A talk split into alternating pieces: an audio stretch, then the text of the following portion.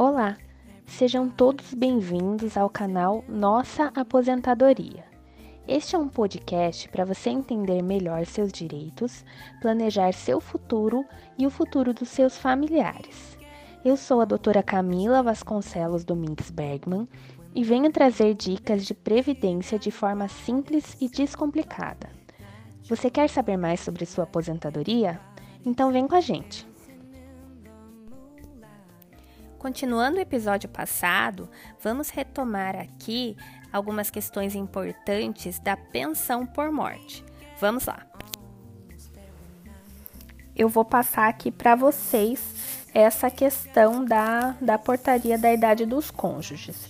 Então, é três anos para o cônjuge com menos de 22 anos de idade.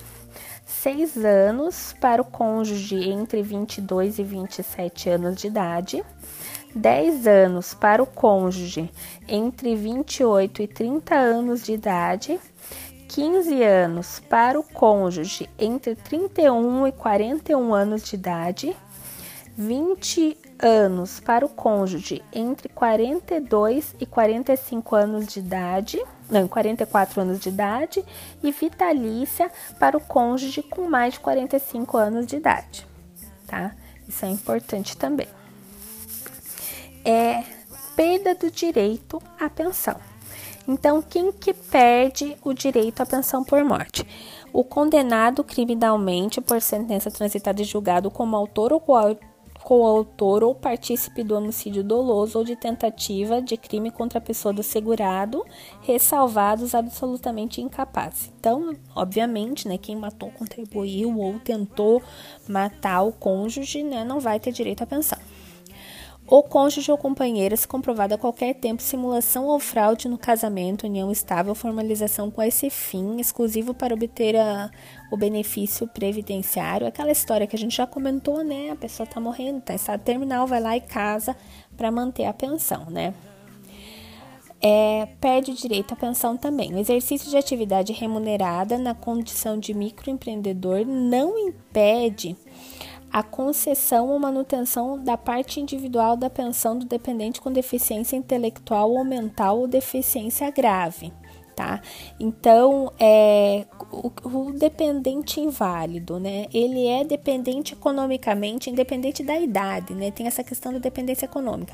Digamos que ele começa a trabalhar, ele tem uma síndrome, ele entra lá num programa é, de emprego, né, que de acolhimento, digamos assim, ele não vai perder o direito à pensão. Essa legislação é uma legislação até recente, é nova de 2015. Bem bacana essa situação. É, se houver fundados indícios de autoria com autoria e participação do dependente, ressalvados absolutamente os incapazes e os inimputáveis, aqueles que não podem ser imputados à culpa, né? Em homicídio ou tentativa deste crime cometida contra a pessoa de segurado, será possível a suspensão provisória da sua parte do benefício de pensão mediante processo administrativo, respeitados a ampla defesa contraditório, e serão devidas, em caso de absolvição, todas as parcelas corrigidas à data da suspensão. Então, assim, tá respondendo um processo. Tá é, desconfiada que essa pessoa, que o dependente, ele tenha participação no crime, então suspende-se a cota parte dele da pensão que ele terá direito a toda essa, tudo isso corrigido lá na frente em caso de absolvição, tá? A outra questão também bem que mais gera dúvida na pensão por morte em relação à acumulação de pensão com benefício, tá?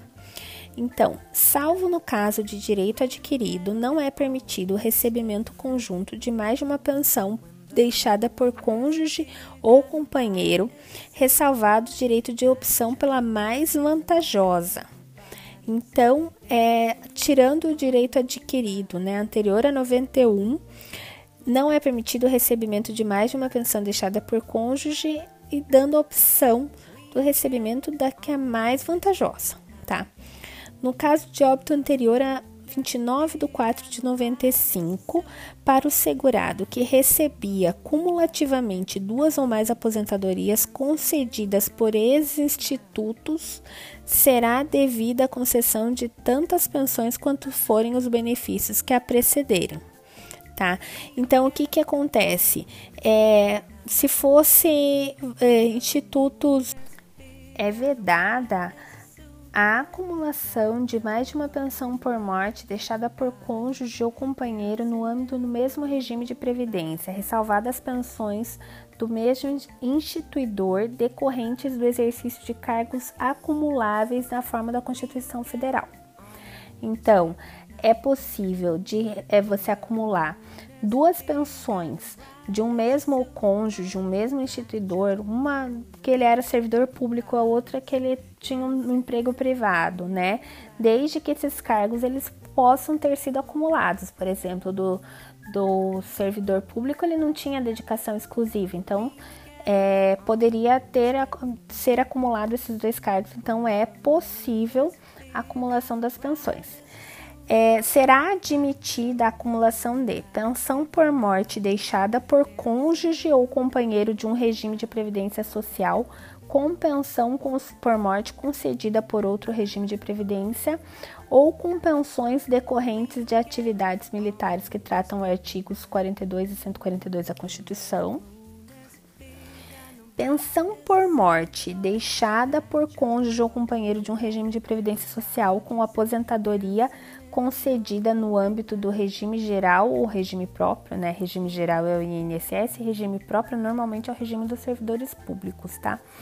Com proventos de inatividade decorrente de atividades militares, que tratam o artigo 42 e 142.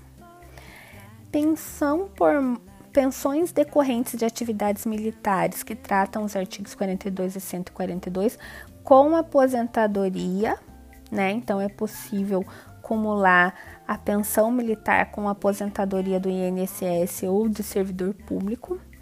Nessas hipóteses, é assegurada a percepção do valor integral do benefício mais vantajoso e uma parte de cada um dos demais benefícios apuradas cumulativamente de acordo com as faixas. Então, assim, é possível acumular duas pensões ou pensão com aposentadoria desde que você fique com 100% do maior salário e os outros, se for um ou dois, digamos que sejam dois. Então, o, o mais vantajoso você recebe 100% e o menos vantajoso vai seguir o seguinte cálculo, tá?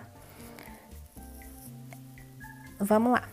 60% do valor que exceder a um salário mínimo até o limite de dois salários 40% do valor que exceder dois salários mínimos até o limite de três salários e 20% do valor que exceder três salários mínimos até o limite de quatro salários e 10% do que exceder quatro salários mínimos.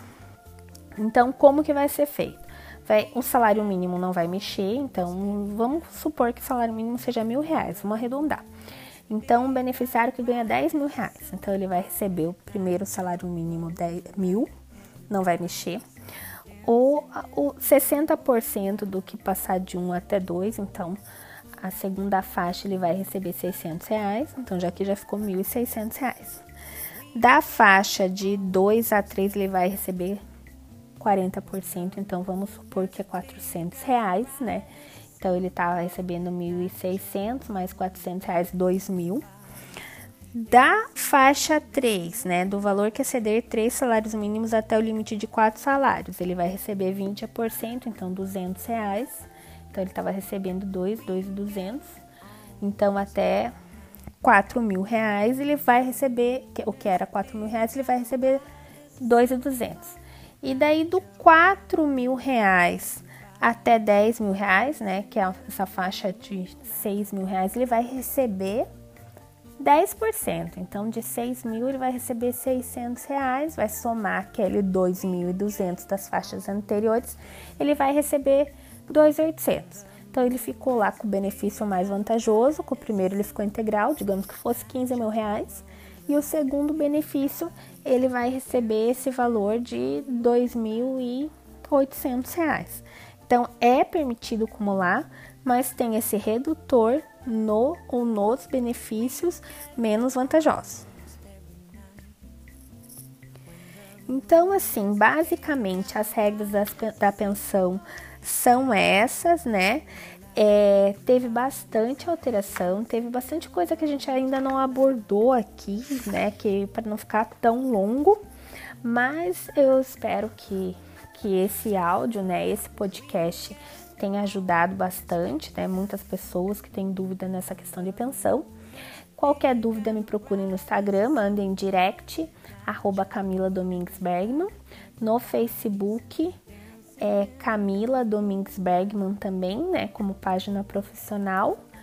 Mandem um direct, mandem mensagem que eu terei o maior prazer em esclarecer as dúvidas. Obrigada. Eu espero que vocês tenham gostado do episódio de hoje.